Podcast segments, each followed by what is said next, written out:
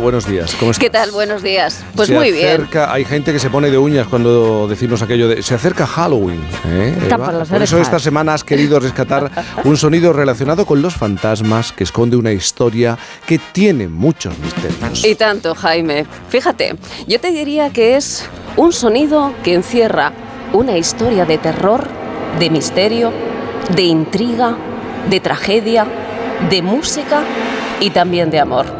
Un amor delirante. Es un sonido de hace nada más y nada menos que 37 años. Y estoy convencida de que os va a sonar.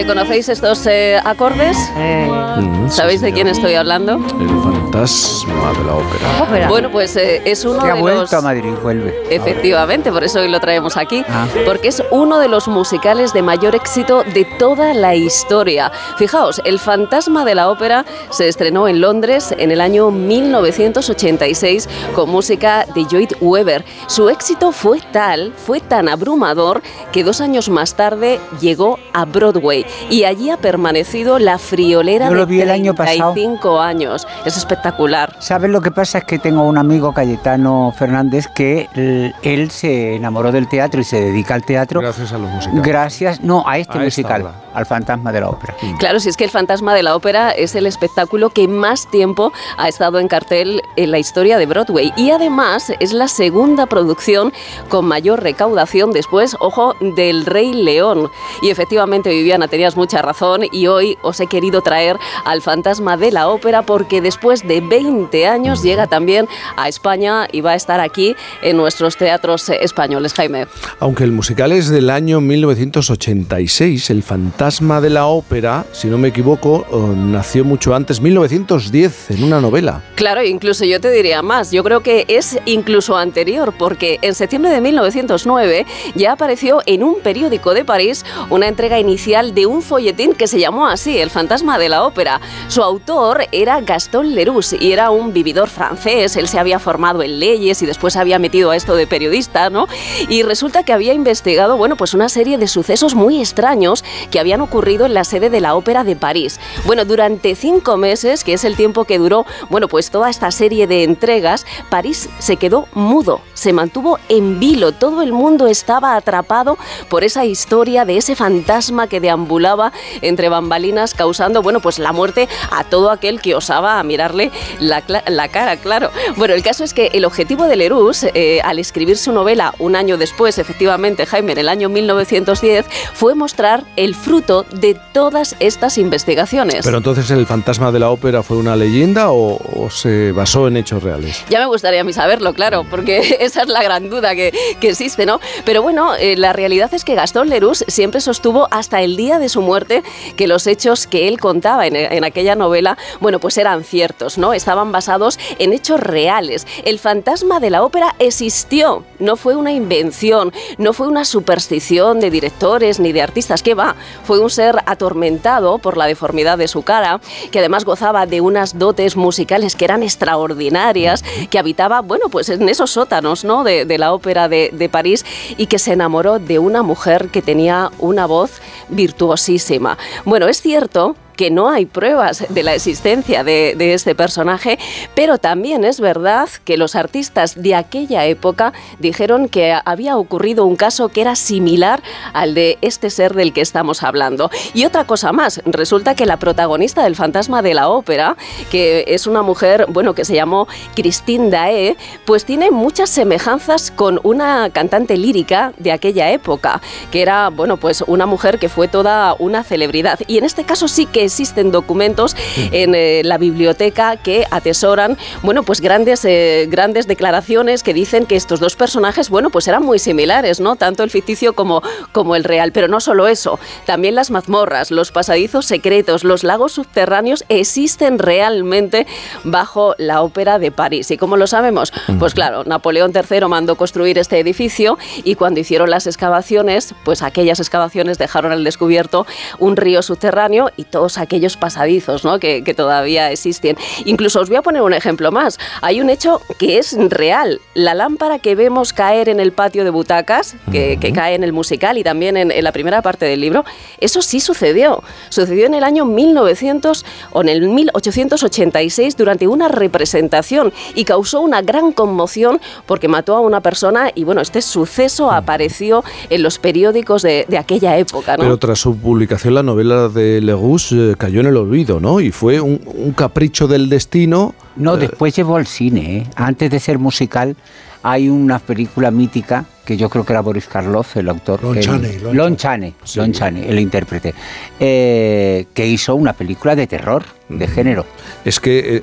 Efectivamente, Eso es lo que nos es- ¿no? es- El capricho del destino la convirtió en inmortal, claro. Claro, porque también esa película de, de cine mudo tiene su historia. Eh, Viviana, resulta que en el año 1922, eh, uno de los magnates del cine mudo, el presidente de los estudios Universal, Carl Limo, no sé si lo digo bien, ¿eh?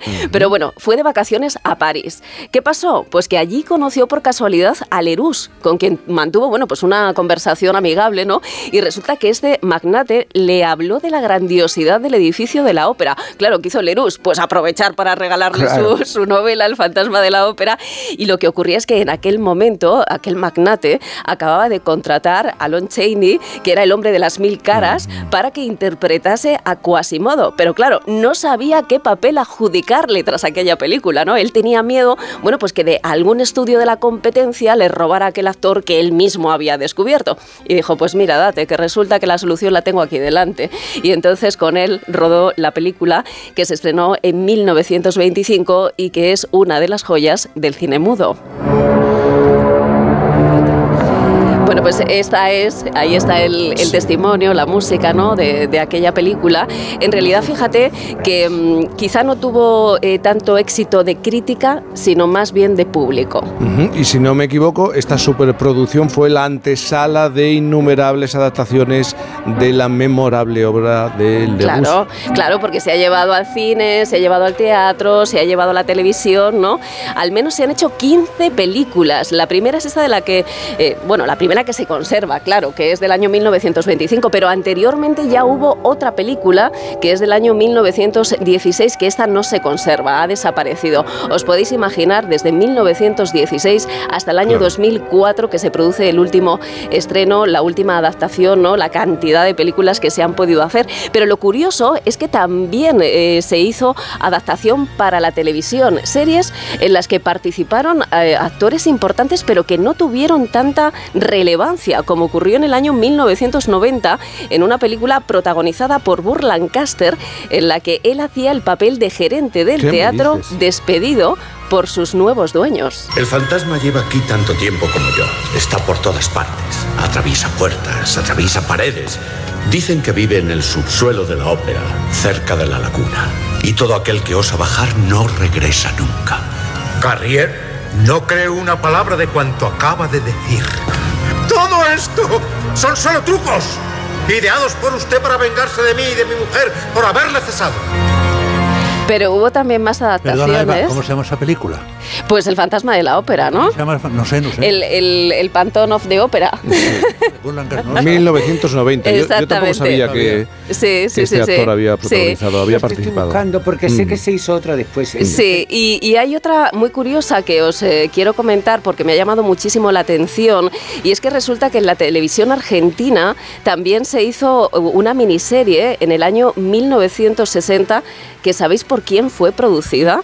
Bueno, pues por Chicho Ibáñez Serrador, pero es que fue protagonizada por el genio del terror, que era su padre, claro, Narciso sí, sí. Ibáñez Menta. Coincidencia. Tu voz es nuestro hijo, Cristina. Yo supe hacerla germinar en tu garganta y la otra noche en Fausto tú la concebiste. Ahora debes tener cuidado de ella, amarla, como también debes amarme a mí. Siempre estoy aquí, siempre a tu lado. Menuda voz, Ay, ¿eh? ay, ay. Madre mía. Bueno, el caso es que el fantasma de la ópera se ha representado en más de 40 países y ha sido galardonada con más de 70 premios. Y como siempre, Eva, quieres acabar con una o varias casualidades y curiosidades. Sí, la verdad es que hoy os traigo, bueno, pues las voces más peculiares que se han atrevido a versionar al fantasma de la ópera. Escuchad. Dormida me cantó y me embrujó. Su voz en mí se clavó sin desearlo yo.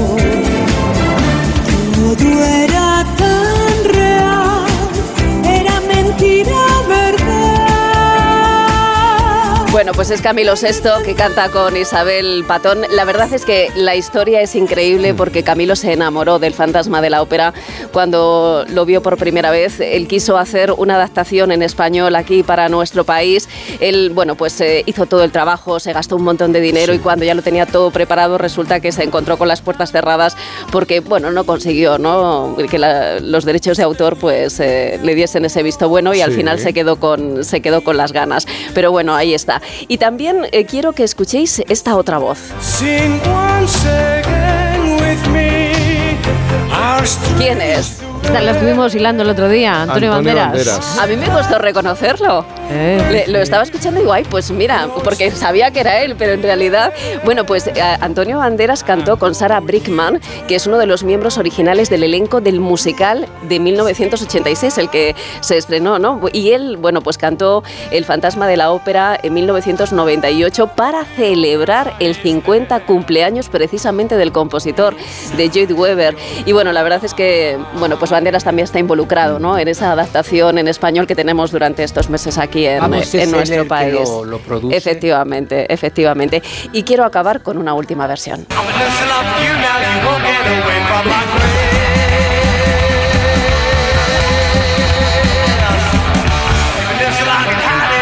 Heavy metal, heavy metal, Heavy, sí, heavy. Diana. ¿Quién puede ser? ¿Quién puede ser? Los chichos. Chichos, Iron Maiden. Iron Maiden. Bueno, es, es muy curioso porque Iron Maiden en el año 1980 incluía El fantasma de la ópera en un disco homónimo y os podéis creer que es una de las canciones favoritas de sus fans y que ellos la siguen tocando a día de hoy en sus conciertos y ojo que dura más de siete minutos, ¿eh? que ya tiene mérito la cosa. Lo que ha dado de sí esta historia y lo que sigue interesando, ¿eh? lo que sigue interesando a los espectadores. Una última pausa.